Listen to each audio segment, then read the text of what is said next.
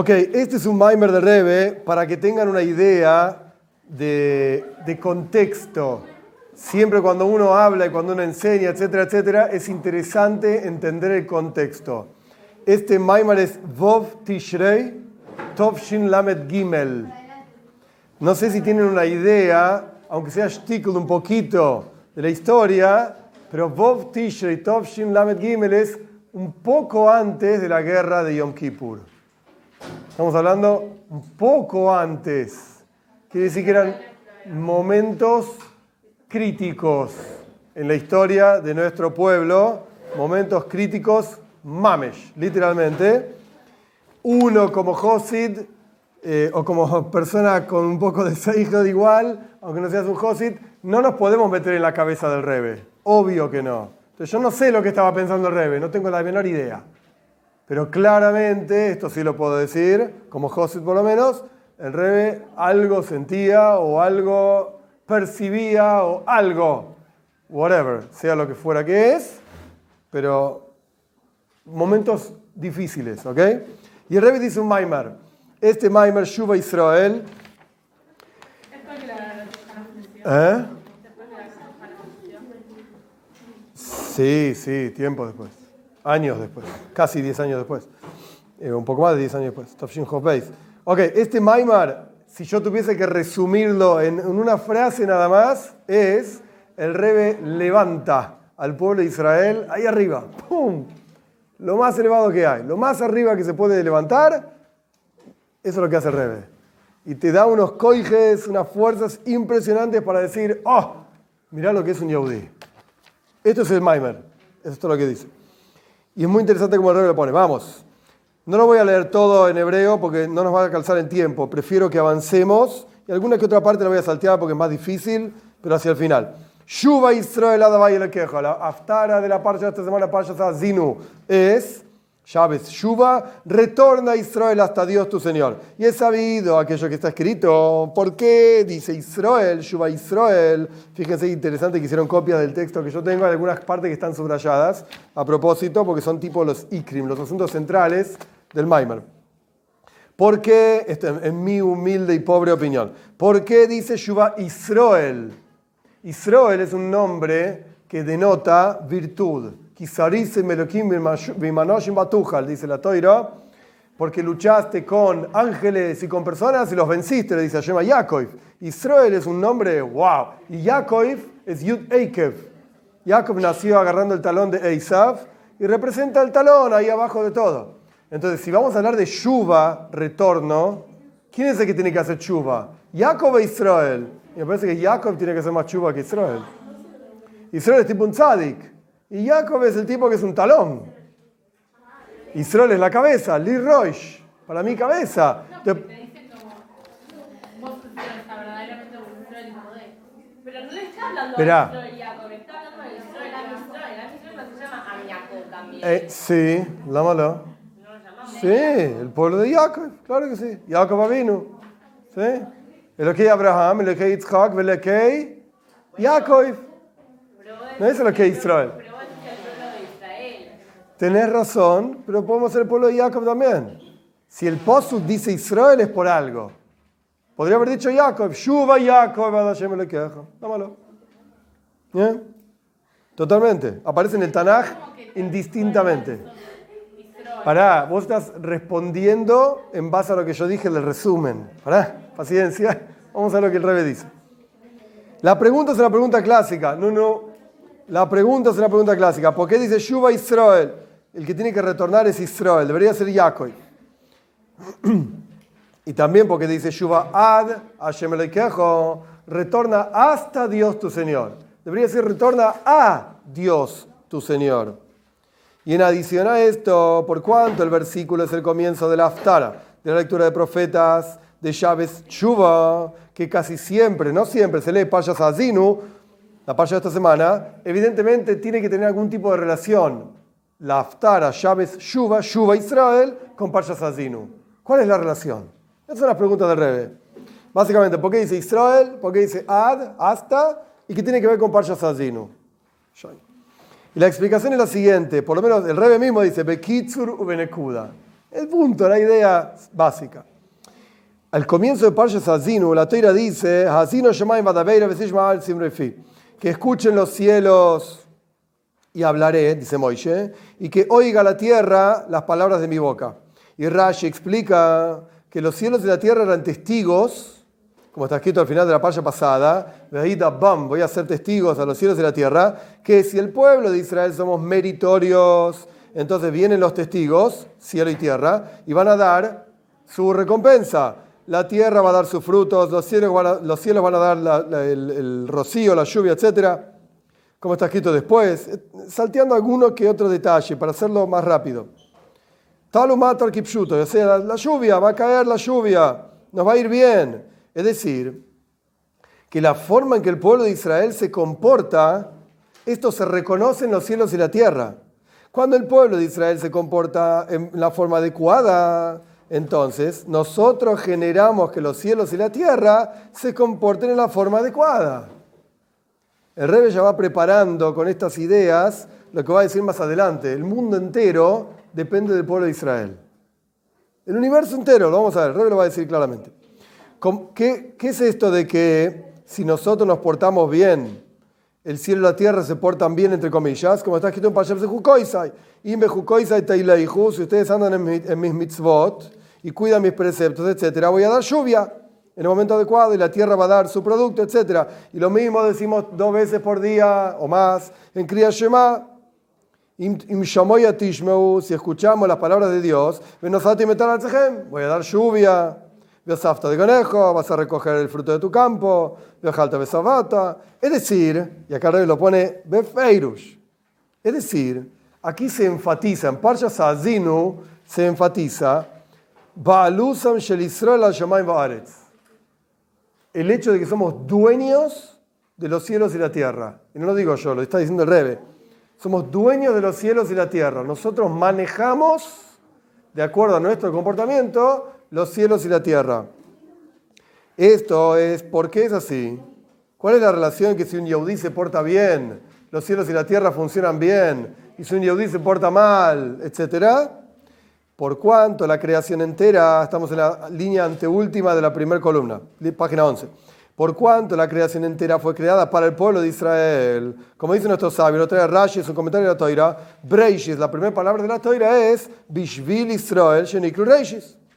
El mundo entero fue creado para que exista un pueblo judío sobre esa tierra que cumplan Toire Y por lo tanto, Ha'oilom no Beliba, Hashem entregó el mundo entero en nuestros corazones.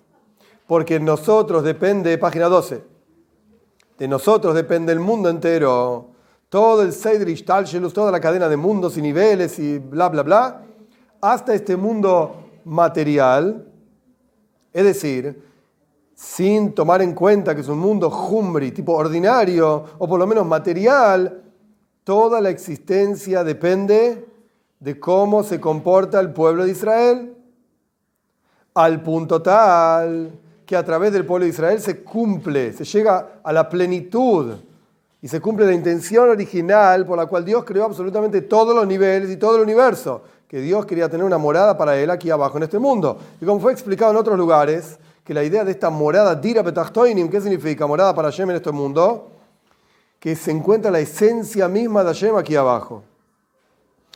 Que en este mundo material, etcétera, aquí Dios quiere vivir. Y esto es un asunto que uno no puede preguntarse, ¿por qué Dios quería esto? Porque tenía ganas.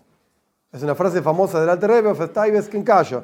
No podés preguntar por qué te gusta. Porque me gusta. ¿Y por qué te gusta el chocolate? ¿Y por qué me gusta? ¿O por qué no te gusta? ¿Y por qué no me gusta? ¿Qué quieres que haga?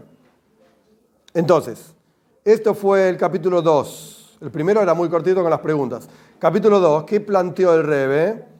Ya planteó el tema este de la conexión, de, de, la, Azinu, perdón, de esta idea de que nosotros, de acuerdo a nuestro comportamiento como pueblo de Israel, el mundo entero funciona así. Bien. Tres. Y todo esto tiene que ver con llaves Shuva. Con este llaves, o sea, la relación entre Payas Azinu, que Payas Azinu nos enseña que según nuestro comportamiento, así funciona el mundo. ¿Qué tiene que ver eso con, con llaves Shuva? con el llaves entre Rosh Hashanah y Yom Kippur. Este llaves, Shuba de, de los 10 días de Chuba. ¿Eh? Ah, vamos a ver, vamos a ver. Vamos a ver. Que son los días entre Rosh Hashanah y Yom Kippur. Los días de Chuba, los 10 días de Chuba, perdón, que tiene que ver lo que explicamos antes con llaves Chuba. ¿eh? Y la idea es así.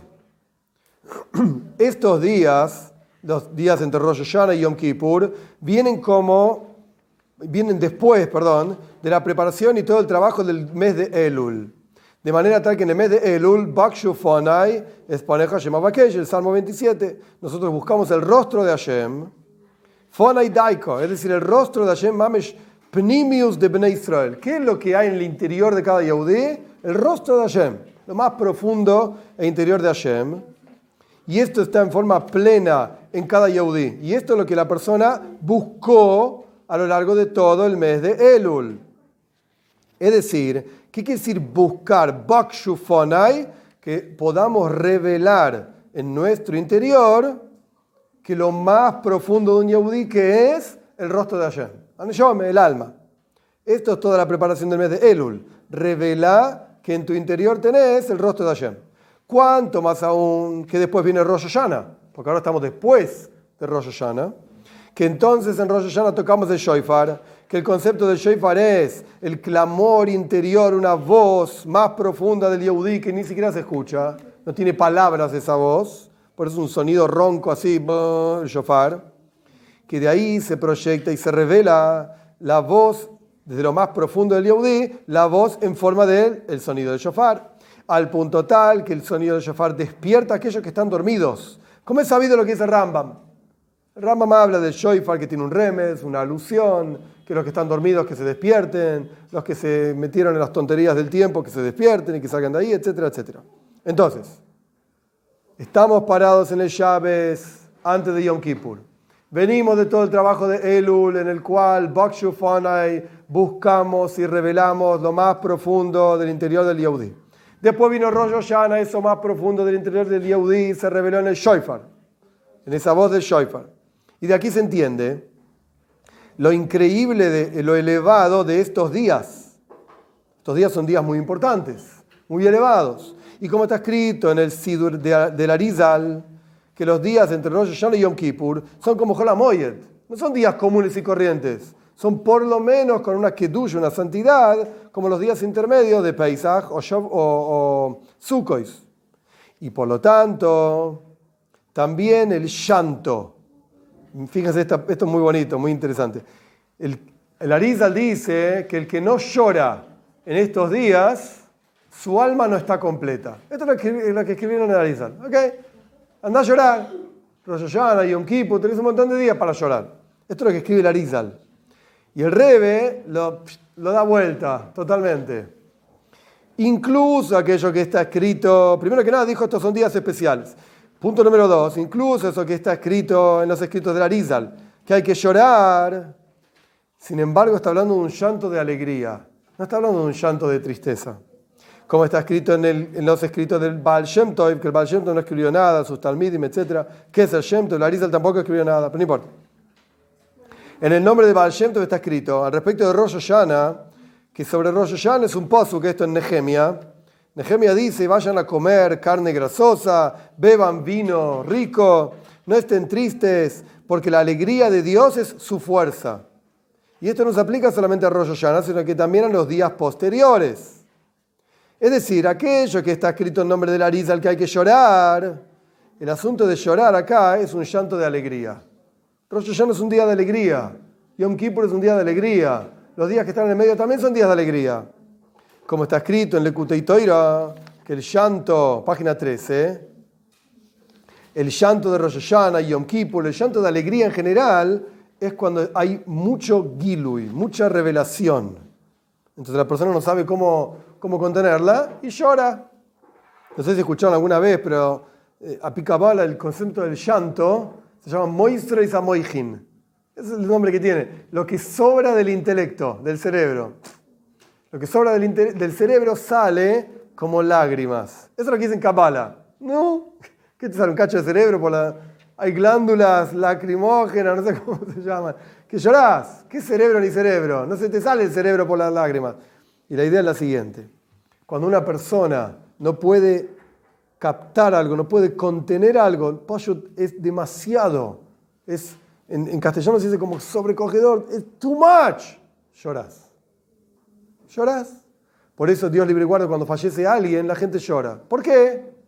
Porque no podemos entender qué está pasando. No entendemos qué significa. Ayer yo estaba charlando con esta persona y hoy ya no puedo charlar nunca más. Y no lo entendemos, no lo podemos procesar, masticar. Lloramos. O un tipo que está súper feliz por lo que sea, ganó la lotería, su hijo se casa, su hija tuvo un hijo, lo que sea, no importa. O ellos tuvo un hijo. Llora. ¿Y qué pasa? ¿Estás triste? Mirá qué alegría, ¿estás triste? No estoy triste, pero es. It's too much. No sé cómo manejar esto. Entonces estoy llorando.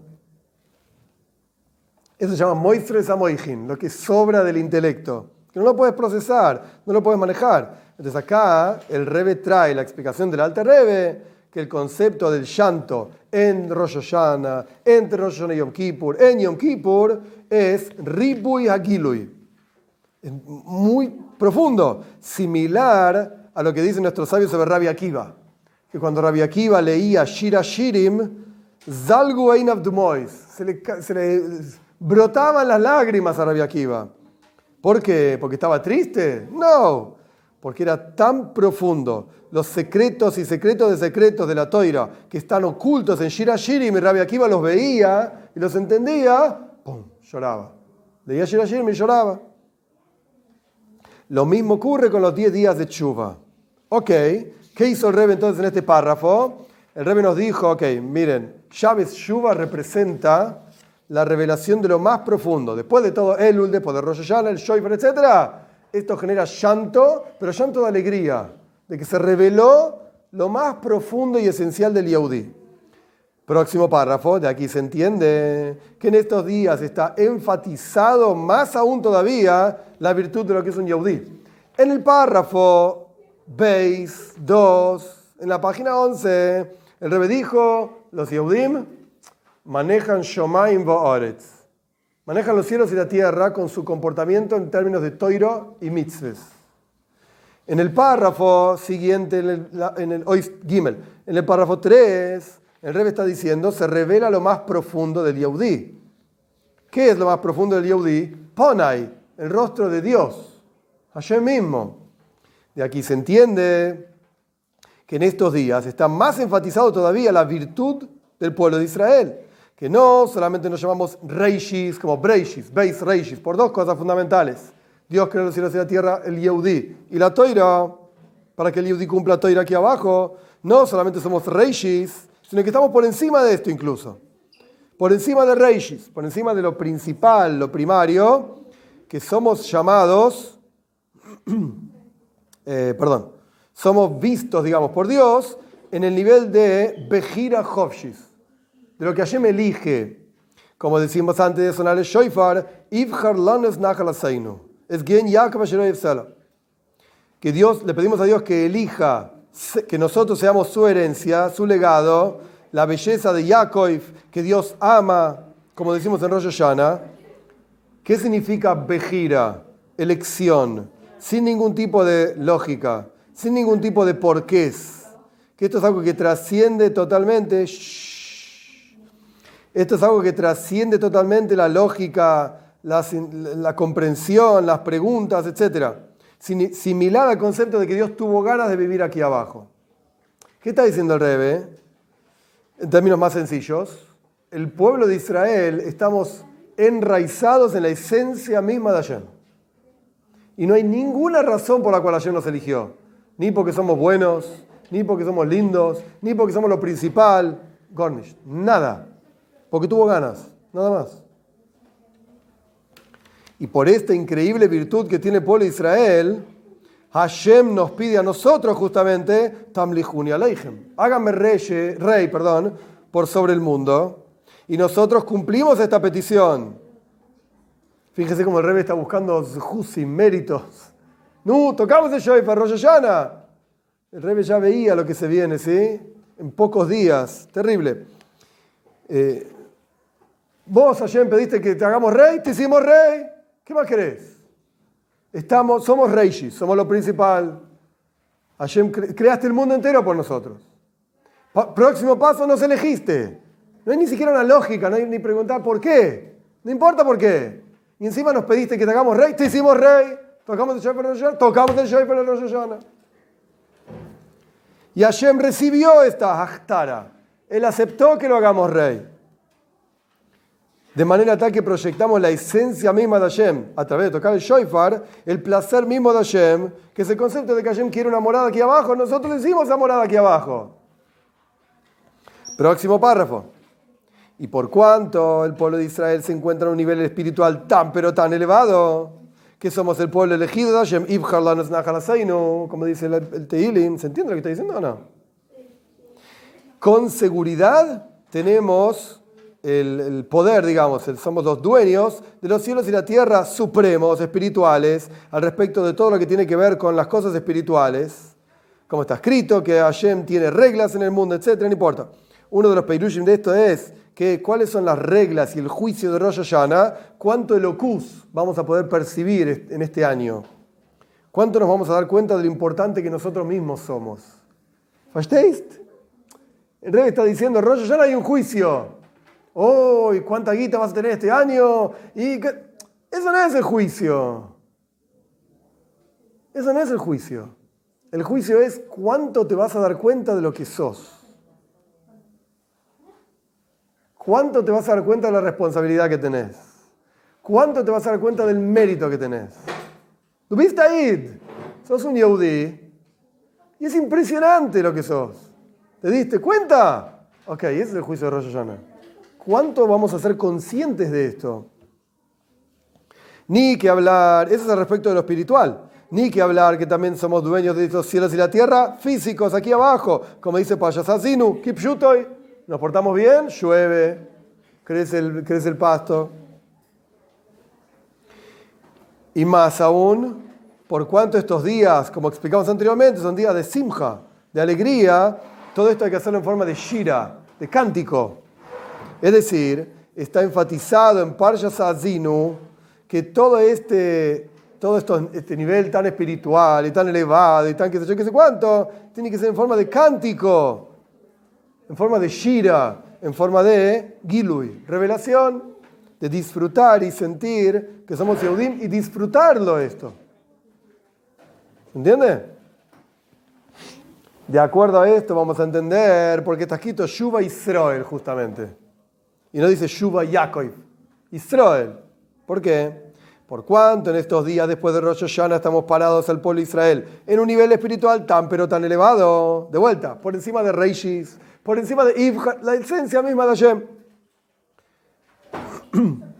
Y este concepto de Israel, es decir, de vuelta, que estamos ahí enraizados en la esencia de Hashem, está revelado. Entonces, ¿cuál es la boida de este Chávez? ¿Qué hay que hacer este Chávez? En lo dice, final de página 13 el último párrafo, la última línea. La voida de este llaves es generar que el mundo entero entienda y sienta que tiene una conexión con Hashem. Que todo el mundo se puede elevar hacia Hashem. De manera tal, de Ada quejo hasta Dios tu Señor. ¿Por qué dice hasta? Como está explicado en diferentes discursos hasídicos, que llegamos ad Veloyad Bichlal. ¿Eh? Porque, tipo, nosotros no podemos llegar a Hashem, porque Hashem es tipo súper alto. Entonces llegamos como.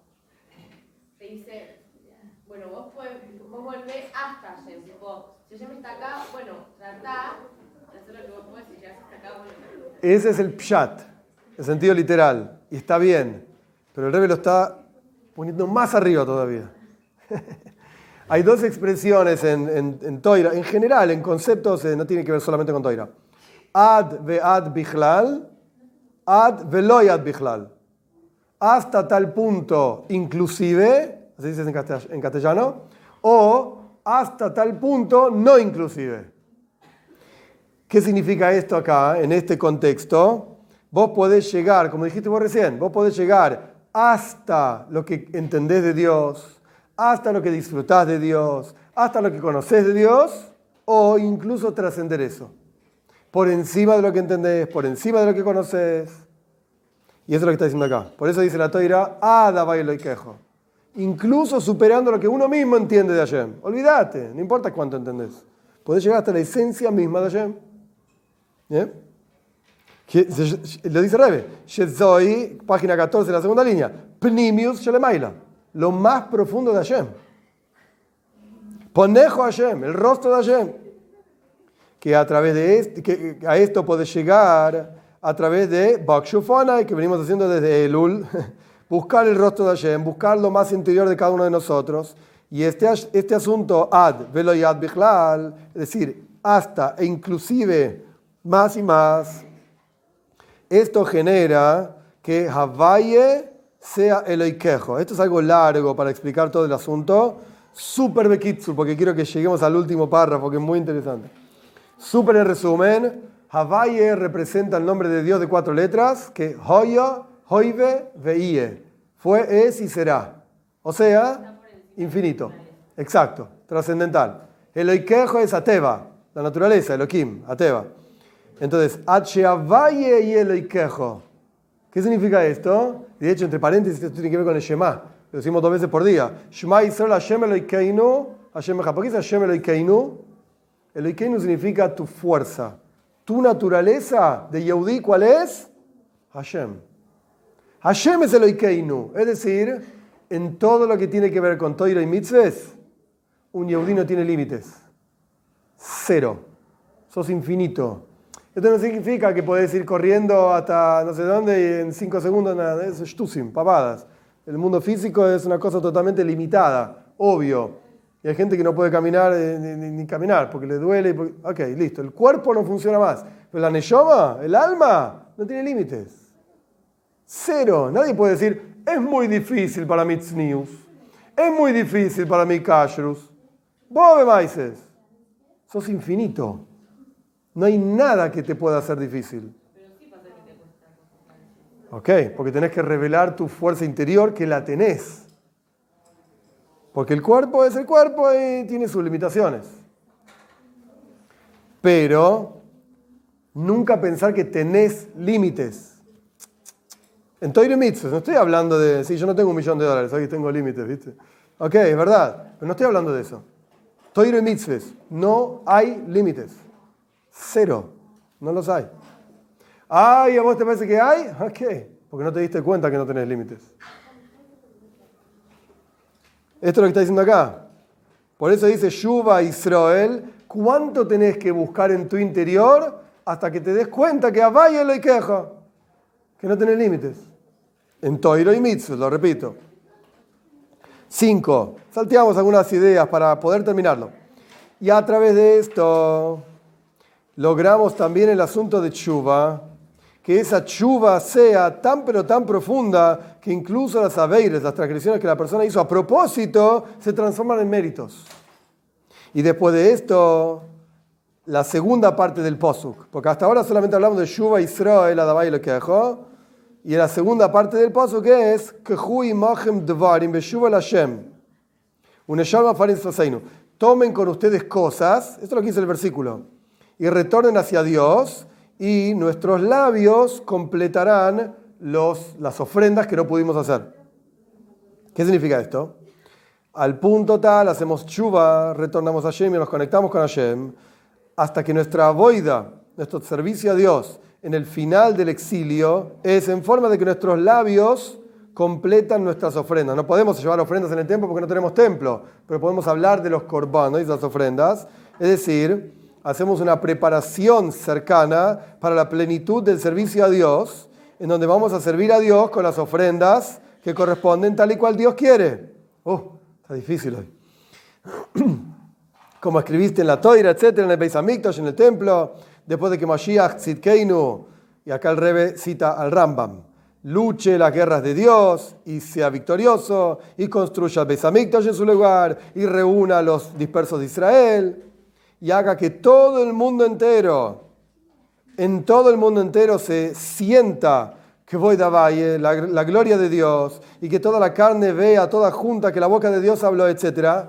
Y que se llene la, la tierra entera del conocimiento de Hashem, como el agua cubre al mar. O sea, que no solamente quede esa chuva en nosotros. Ay, yo siento que Hashem está conmigo. Que podamos compartir esto con todo el universo entero. Y como se explicó, que todo esto sea, es, una, es una preparación. En el final, todo esto se hace, perdón, a través de una preparación y una preparación cercana al final del tiempo de Golus, del exilio, en el concepto de Shuva Israel. Cuando nosotros, como Yehudim, por cuanto somos, entre comillas, dueños del mundo en lo espiritual e incluso en lo material y no dueños de los bancos del mundo. ¿A quién importan los bancos? Somos dueños de que la tierra funcione, de que el sol funcione, que la luna funcione, a través de que nosotros cumplimos Toiro Mitzvahs. A través de esto, nosotros generamos y proyectamos aquí abajo en forma física y concreta en los 10 días de Chuva entre Rosh y Yom Kippur que el mundo entero funcione como corresponde, que podamos ir erguidos hacia Eretz Israel, de abajo hacia arriba, de arriba hacia abajo, en Yom Kippur, que este, el Yom Kippur es el concepto de uno, que el rey acá habla de otros maíces, que no importa todos los detalles de esto, como dice en el Midrash, eh, que aquí abajo en Yom Kippur los, los, los Yehudim somos como Malohim, somos como ángeles. Y esto es una preparación también para Simcha, para la simja de Sukhois. Esto no lo, copiamos ahí en la, en la fotocopiadora, no importa. Como está escrito, Sumachtem, se van a alegrar con Hashem, frente a Hashem. Y tres veces está escrito Simcha al respecto de Sukhois. Y hasta que cumplamos en la práctica la Simcha, la alegría de Hashem, nuestro Señor en el Beis Hamikdash, en el tercer Beis Hamikdash, que se reconstruirá rápidamente y con alegría y buen corazón. Kitsur, ¿qué dice Rebe en este Maimar entonces? Nosotros somos los que manejamos el mundo entero en términos de toiro y mitzvahs. En términos de que, espiritualmente hablando, cuando nosotros nos portamos bien, el mundo funciona bien. El mundo funciona bien. Y la lluvia cae, y los pastos crecen, etcétera, etcétera. Y esto está relacionado con llaves Shuba. ¿Por qué? ¿Por qué está relacionado con llaves Shuba? ¿Qué tiene que ver? Porque después de todo el trabajo de Yom Kippur, de, perdón, de Elul, de Rosh Hashanah, etcétera, el Shoifar, revelamos la esencia de todo Yehudi. Y esto lo que llama es Shuba. Shuba es retornar hacia Hashem. Entonces la virtud del pueblo Israel está totalmente enfatizada en este Shabes, en Parshas Azinu, estar conectados con la esencia misma nuestra, que es la esencia misma de Hashem, y poder compartir esto con todo el mundo.